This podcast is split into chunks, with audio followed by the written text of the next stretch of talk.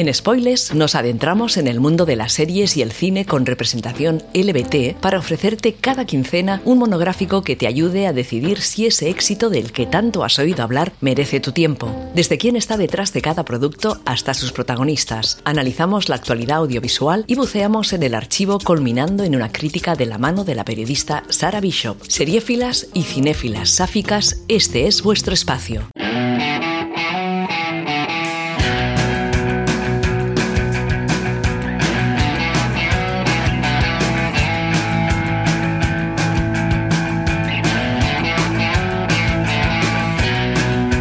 Hola y bienvenidas una semana más a Spoilers, un espacio donde analizamos series de televisión y películas con interés LBT. A este lado del micro, Sara Bishop emitiendo para Inout Radio. Comenzamos. Hoy hablaremos de Hacks, una serie de comedia dramática distribuida por HBO Max, considerada sobresaliente por la crítica especializada y cada vez más querida entre la audiencia. Y el tío se me pone encima de algo, ¿vale? Uh, uh, uh, sin quitarse la camiseta porque tiene más tetas que yo. Y le digo, ¿qué? Me dieron celos. Bueno, en fin, que el idiota empieza a preguntarme, ¿estás a punto?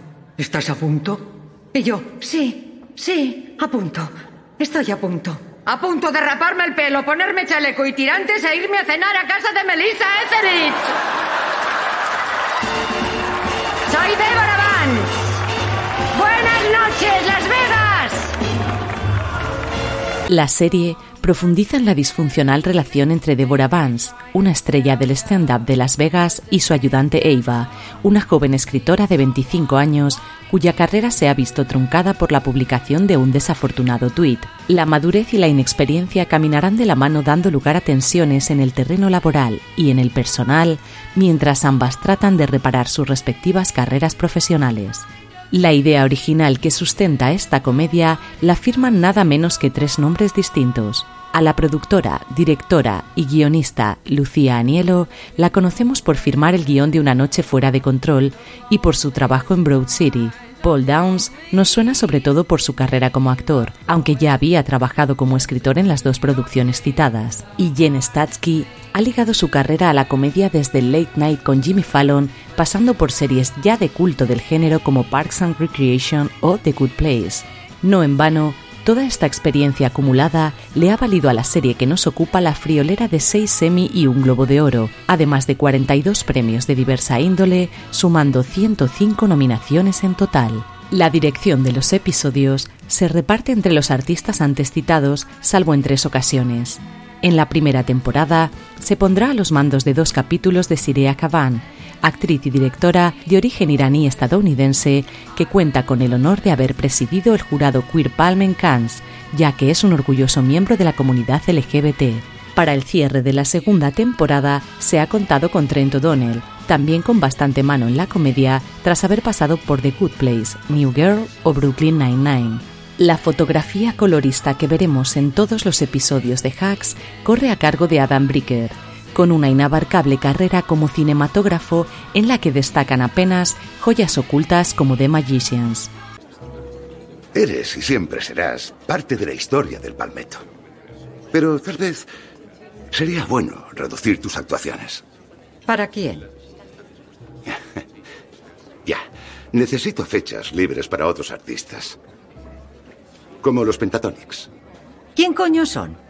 Un grupo de beatbox a capella versionan popurris y ganaron. ¿Buscamos una voz? ¡Qué gilipollez! Oye, tengo dos tipos de público, familias y tarados de veintitantos. Las familias quieren escuchar canciones, ver bailar, y los otros quieren dejarse mil dólares viendo a un tío con casco darle al play en un iPod. Te estás dejando un tercer tipo, el público que viene de Florida. Esa gente me ama. Mis números son sólidos. Continuarás actuando, aunque no en viernes ni en sábado. Oh, las noches más importantes. Tócate los cojones y baila. ¿por qué te empeñas en hacer más de 100 actuaciones al año? No creo que lo disfrutes. Vas con el piloto automático. ¡Y una mierda! Ya me gustaría que fuese así. Llevo toda mi carrera a la defensiva gracias a tíos inútiles como tú. Débora, te ruego que te calmes, ¿Qué por más favor. te da? Todo esto es tuyo. Y el servicio una caca. ¿Dónde está la bolsa para los perros? Es en el reparto donde esta serie consigue su lustre final, y no podía ser de otra manera siendo la incombustible Jean Smart su buque insignia. Con nada menos que 71 velitas sobre la tarta, Smart comenzó su carrera como actriz en 1979 y no ha parado de actuar desde entonces. Recientemente vista en la genial Made of Easttown, es la voz de la gata de la depresión en la irreverente Big Mouth y ha interpretado papeles de todo tipo, tanto para series como Legión o Watchmen, como para películas como Un pequeño favor, Algo en común o Sweet Home Alabama. Smart creció con la idea de ser veterinaria y no fue hasta el último año de instituto cuando comenzó a interesarse por el teatro. A estas alturas tiene en su haber nada menos que cinco premios Emmy, dos de ellos por la serie que nos ocupa y algo nos dice que la racha no quedará ahí. El tándem protagonista lo completa Hannah Binder. Exanimadora e hija de comediantes, su carrera en el stand-up es algo más extensa que frente a las cámaras, donde debutó como secundaria en How to Be Broke y se hizo con un pequeñísimo papel en North Hollywood. Su primer rol protagónico en Hacks le ha valido la nominación a dos semi consecutivos, además de otras 13 nominaciones para otros premios. La soltura con la que se maneja en el entorno de la comedia nos hace presagiar que tarde o temprano se alzará con la preciada estatuilla. Al sufrido CEO del imperio de Deborah Vance le dará vida Carl Clemons Hopkins, a quien conocemos sobre todo por Candyman, además de un pequeño rol en el drama médico Chicago Med. Se trata de la primera persona no binaria en ser nominada a un Emmy en los 73 años de la historia de estos premios y será Paul W. Downs, uno de los creadores de la serie, quien interprete a la gente de la gran estrella de Las Vegas. Su principal éxito como actor reside precisamente en su papel como Trey Packer en Broad City. Quédate con nosotras para la crítica. Lo suyo sería saltar por la ventana. Pues solamente te romperías las piernas. Hay una terraza en la planta 12, pero si de verdad quieres hacerte daño, lo que... Para nada. Además, ya te he contado un montón de veces cómo me quitaría la vida. Ya. Con un cinturón explosivo lo lo emitiría en directo. directo. Muy bueno. Dame lo que sea para escribir de lo que sea. ¿De repente soy invisible por un solo error? Sí, solo un error y luego unas respuestas con las que te No, hundiste yo- tú sola. yo- pero si no hice nada malo.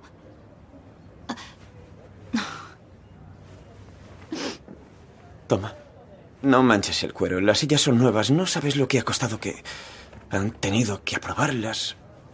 Oye, me encanta tu potente punto de vista femenino. Me obsesiona. Pero mejor si en el futuro no vas diciendo todo lo que piensas sobre todo todo el rato. Por favor, ah, perdona si escribí sin filtros, con sinceridad o como sea, pero eso es justo lo que hace que guste mi forma de escribir. Y ahora, ¿es- ¿eso es un problema? ¿Cuál es la línea roja? No lo sé. Vale, pero es mejor que descanses una temporada. No puedo hacer eso. Necesito trabajar. Mando dinero a mis padres y me he comprado una casa. ¿No era una casa adosada? Ya. Cuesta igual que una casa a casa. Siento decírtelo, pero deberías venderla. Ya lo he pensado. Ahora no puedo porque estaría perdiendo la hostia de pasta. Mi agente me copió sin querer en un correo en el que decía que yo había pagado de más. Ah, hay correos que matan. El tono de comedia negra de Hacks queda perfectamente establecido desde la presentación inicial de sus protagonistas. Deborah Vance es una estrella en declive del mundo de la comedia y Eva, una joven guionista con el mundo en contra desde la publicación de un tuit no demasiado acertado. Será la intervención de Jimmy, agente de ambas, la que propicie un tenso primer encuentro y una posterior colaboración que constituirá el eje de toda la serie. La tarea de Eva será actualizar el humor de la otrora estrella del stand-up que ha diversificado su negocio hasta el punto de vender sus productos en la teletienda o inaugurar nuevos establecimientos de comida rápida. Como es de esperar, el carácter de la diva ególatra choca frontalmente con el fresco desparpajo de la nueva ayudante, dando lugar a todo tipo de situaciones en un formato episódico que tendrá como leitmotiv la construcción de una divertida relación disfuncional no exenta de sorpresas. Uno de los mayores aciertos de Hacks es lo cuidadamente equilibrada que está. Con un cast lleno de secundarios memorables, sus dos protagonistas tienen el suficiente tiempo en pantalla para ser conocidas, apreciadas e incluso queridas. Entiendes el carácter errático de Eva y sus ganas de labrarse un futuro al mismo tiempo que te pones en la piel de alguien cuya carrera lo es todo y ve cómo el éxito se le escurre entre los dedos como quien aprieta demasiado fuerte un puñado de arena seca. Ambas mujeres listas, divertidas y admirables, que creen saberlo todo mientras la vida se encarga de dar los correspondientes palos para demostrar que de hecho nunca ha sido así. No hemos terminado de hablar. Débora, qué alegría oírte. ¿Cómo está mi clienta favorita? Los putos Pentatonics, ¿sabes de qué te hablo? ¿Que si sé quiénes son? Sí, sí, soy muy fan. Voté por ellos en la tele. Me quieren quitar fechas. Marty me lo soltó en la comida. Cerdo picha floja, que dice que tiene que atraer a gente más joven. Tienes que hacer algo, Jimmy. De acuerdo, llamaré a Morty. ¡Marty! Marty, sí, pero am, tengo una idea. ¿Y si contratas a una guionista? Tengo en cartera a una joven muy solicitada. Trabajó en una serie que lo petó. nominada a un Emmy, casi. Todo el mundo habla de ella. Yo escribo mi material, no quiero guionistas, necesito un manager. Tu padre ya estaría en ello. Me prometió que tú cuidarías de mí. No dejes por mentiroso a tu difunto padre. Es también un recorrido interesante por los entresijos de la comedia stand-up en una industria que no se lo pone nada fácil a las mujeres. ¿Qué hace divertido un monólogo y por qué? ¿Y cuánto hay de verdad tras los chistes que provocan las carcajadas de una audiencia difícil y cada vez más de vuelta de todo? Que lo que valía hace 20 años ya no hace ni puñetera gracia y lo espinoso que puede ser convertirse en una caricatura de uno mismo o un simple cliché. Los guionistas conocen muy bien el mundo que retratan y nos lo ponen en bandeja de plata sin obviar las oscuridades y sin dejar nunca ese tono irónico y divertido que ha hecho de la serie lo que es. Todo esto aderezado con un elenco de secundarios completamente icónico, entre los que contamos a una croupier personal, un CEO sobrepasado por sus responsabilidades, una gente que está hasta la coronilla de sus representadas, una hija díscola que toma decisiones vitales muy cuestionables y un asistente cuyo entusiasmo no siempre concuerda con sus capacidades profesionales. Tanto el ambiente de trabajo que se crea entre todos estos personajes como su química en pantalla son abrumadores y aún más sorprendentes si tenemos en cuenta que Hacks nació en pandemia, cuando los castings eran meras lecturas de guion a través de videollamadas de Zoom. Punto extra para Inbinder por clavar una interpretación compleja en su primer papel protagónico y medianamente grande para televisión. Y gracias HBO por seguir descubriéndonos nuevos talentos. Y ahora, enchufad vuestros micrófonos y encended los focos del escenario, porque vamos a entrar en la zona spoiler. Bien, era Débora Vance y tengo muy buenas noticias. Está muy interesada en la idea de que le escribas chistes. ¿La mujer de la túnica de la QVC? Lleva caftán. ¿Esa que le pegó fuego a la casa de su marido? Sí. Ya, no, ni de puta coña. Es una leyenda y una de las que más gana en esta agencia. Ya has dicho que necesitas trabajo, Ya, así no, que... pero venga ya, no, no, no pienso escribir chistes de toc toc o de hombres que no bajan la tapa del váter. No, no estoy tan desesperada. Con respeto y como tu agente, sí que estás tan desesperada. Con dos personalidades que parecen a priori tan dispares, el conflicto no se hace esperar. No solo porque a Débora no le haga ninguna gracia que un cachorrito Gen pretenda enseñarle cosas sobre su propio trabajo, ni porque el carácter de la diva sea insoportable día sí, día también, sino porque las propias circunstancias y retos que la vida les va planteando emborronan los límites de una relación ya de por sí demasiado dudosa. Así, la enésima discusión que se les va de las manos a nuestras chicas termina con un insulto a la estrella y una buena bofetada en la cara del ayudante, que se desquita bien a gusto contando las intimidades de su mentora a una productora de Los Ángeles muy interesada en sacar a la luz sus trapos sucios. En un giro de los acontecimientos que al menos yo no esperaba, Débora parece tener corazón y se presenta en el funeral del padre de Eva desconociendo la traición de la que ha sido objeto y podemos sentir en nuestras carnes la culpa de la joven, que las pasa realmente canutas y termina confesándolo todo en una escena que es, de por sí, digna de todos los premios que quieran darle. También sorprende que no se rescinda el contrato entre ambas y que la diva acepte seguir trabajando con Eva, esta vez en un road trip por varias localizaciones de los Estados Unidos para probar el nuevo material que han escrito mano a mano. Eso sí, previa denuncia por airear la ropa sucia que deja a la muchacha sin smartphone y bajo la promesa de no beber ni colocarse como un rockero de los 70. Te pido que disculpes a mi hija. Tiene infección de orina y su padre acaba de morir. Ay, por Dios, lo siento mucho. ¿Usted está bien? ¿Yo? Feliz. ¿Y a qué has venido? Ah, em, no hace falta decir que sería un gran honor trabajar con alguien como usted, que ha tenido tanto. Tanto éxito. Tantos años. A ver, es. una leyenda. Toma, una leyenda. Sí. O sea, una fan. Claro, por supuesto. ¿Estaría aquí si no lo fuera? ¿Qué chiste mío te gusta más? Pues, no sé. No. Difícil elegir uno. No debería serlo. He escrito más de 30.000. Elige uno. Ah, ¿Sabe qué? Le voy a decir que su serie de la tele es lo que a mí personalmente más me ha gustado de lo que ha hecho. ¿Cuál? ¿La sitcom de 1973? ¿La has visto? Uy, sí. Ah, bueno, sí, he visto. Am, clips. ¿Clips?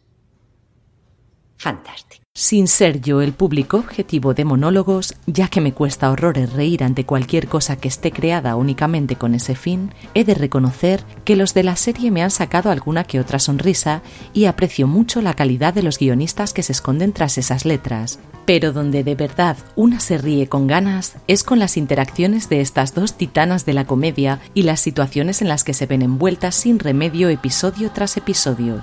Solo por el capítulo dedicado al crucero de lesbianas ya merecería la pena ver las dos temporadas, pero es que el resto de la serie no desmerece en calidad y la corta duración de los episodios, de tan solo media hora, hace que el visionado sea agradable y ameno.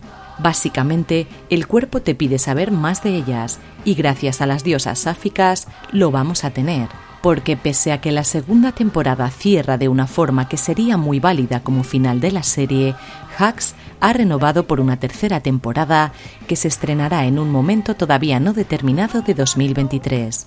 Llegadas a este punto, me veo en la obligación de confesar que si estás escuchando este programa en busca de salseo sáfico, no lo vas a encontrar.